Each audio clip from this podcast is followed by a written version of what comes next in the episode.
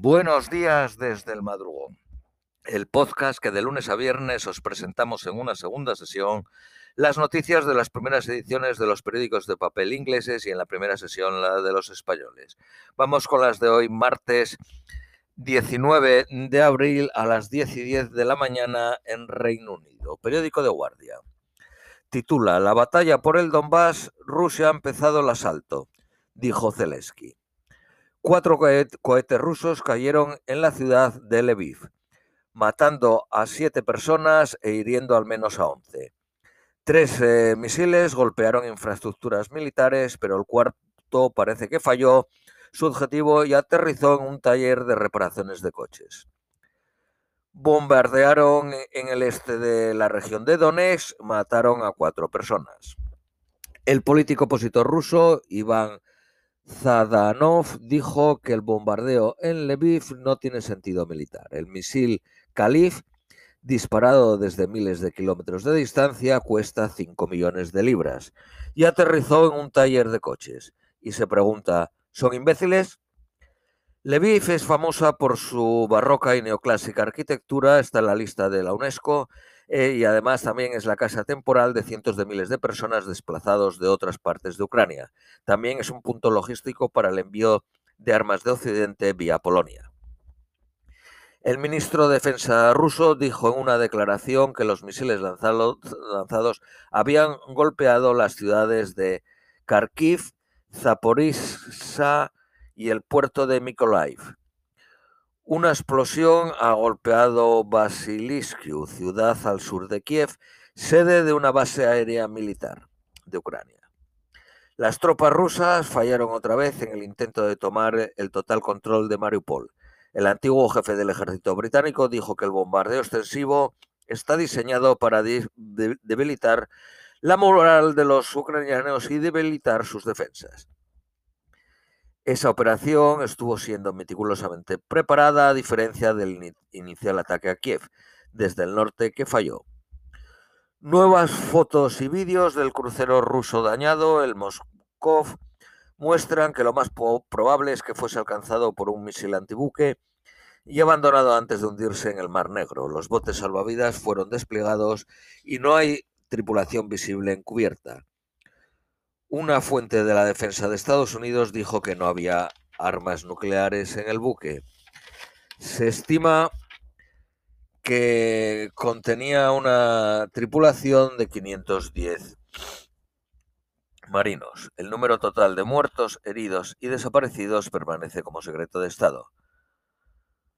Dos luchadores británicos, soldados británicos capturados en Ucrania por las tropas rusas, han salido en la televisión estatal rusa pidiendo a Boris Johnson que los ayude a liberarlos, en una dramática escalada de la propaganda de guerra. Piden ser intercambiados por el político pro-Kremlin Viktor Medvedchuk. Al mismo tiempo, la inteligencia de Ucrania mostró un vídeo de Medvedchuk pidiendo también ser intercambiado. Macron ha consolidado su liderazgo sobre Marine Le Pen en la carrera a las presidenciales francesas que entra en su última semana.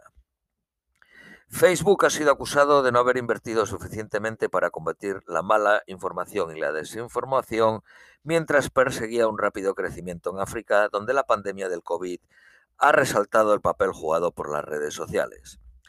La África subsahariana tiene una población de 1.100 millones y el 30% de ellos usa Internet. Docenas de heridos en una manifestación contra la extrema derecha sueca.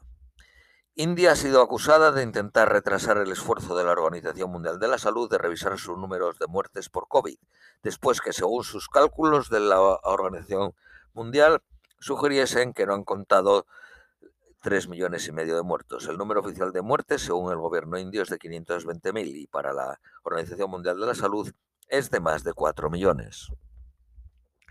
Un grupo de renombrados economistas piden al G20 que usando la campaña contra los oligarcas rusos la extienda a los paraísos eh, fiscales. Un plan apoyado por el gobierno británico para que los viajeros vuelvan a usar el tren, reduciendo el coste de un millón de viajes a la mitad el próximo mes. Pero los sindicatos lo califican de truco. Solo el 1% de todos los viajes se beneficiarán de la promoción y en los periodos de tiempo que son menos usados. Reino Unido tiene el riesgo de caer en recesión este verano, dicen diferentes think económicos. El Banco Mundial está preparando un paquete de 170 mil millones de dólares de ayuda financiera a los países pobres. El banco prevé un crecimiento mundial del 3.2%. El número de hogares con servicio de streaming como Netflix o Amazon Prime descendió en 215.000 suscriptores. Ha habido 1.290.000 nuevos suscriptores en los tres primeros meses del 2022, pero hubo un millón y medio de cancelaciones. Un informe del Citizen Lab de la Universidad de Toronto dice que Emiratos Árabes Unidos es sospechosa de orquestar un ataque spyware sobre Downing Street en el 2020 y en el 2021 usando el programa Pegasus. También hay sospechas de ataques sobre el Ministerio de Asuntos Exteriores por Emiratos Árabes Unidos, India, Chipre y Jordania.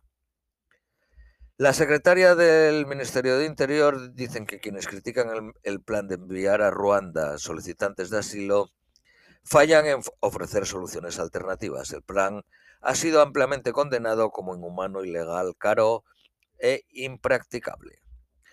Boris Johnson podría padecer un fresco golpe de Estado por los parlamentarios conservadores y las elecciones locales de mayo van mal. Hoy es el día mil desde que Boris Johnson empezó a trabajar en Downing Street. Lang Lang, la superestrella china, un virtuoso del piano que ha vendido millones de discos, está trayendo la música a los colegios públicos en un proyecto que establecerá laboratorios de piano por toda Reino Unido. Cada laboratorio tendrá entre 20 y 30 teclados. El primer colegio en beneficiarse es el Waltham Forest, en Londres, que es el decimosegundo borough más desfavorecido. El National Health Service de Inglaterra pide que se hagan los chequeos para detectar el cáncer de pulmón. Antiguos fumadores entre 55 y 75 años son invitados a hablar sobre su salud y si se considera que tienen posibilidades de desarrollar el cáncer, se les escaneará sus pulmones. En la semana del 12 de abril solo había 4.933 camas disponibles en los hospitales de Inglaterra el 5.4%, el resto estaban ocupadas. Periódico Daily Mail, más de mil inmigrantes han cruzado el canal de la Mancha desde la semana pasada se anunciase el plan de enviarlos a Ruanda. Las toallitas húmedas que contengan fibras de plástico serán prohibidas en las tiendas de Boots de la farmacéutica a finales de este año. Vende más de 800 millones al año. Daily Telegraph. A los funcionarios se les ha dicho que eh, paren de trabajar desde casa y vuelvan a la oficina. El primer ministro ofrecerá una total sentida disculpa a los parlamentarios hoy después de haber sido multado por los party gays intentando descabezar la rebelión. Los hospitales del National Health Service han pedido a la gente poner a un lado las tareas peligrosas de bricolaje o de albañilería y visitar solo a solas las salas de accidentes y emergencias para evitar la superpoblación. Periódico de Independent. Miles de personas que no pudieron, no pueden trabajar por los efectos del COVID a largo plazo están luchando para acceder y aplicar a los beneficios del plan gubernamental de minusvalía.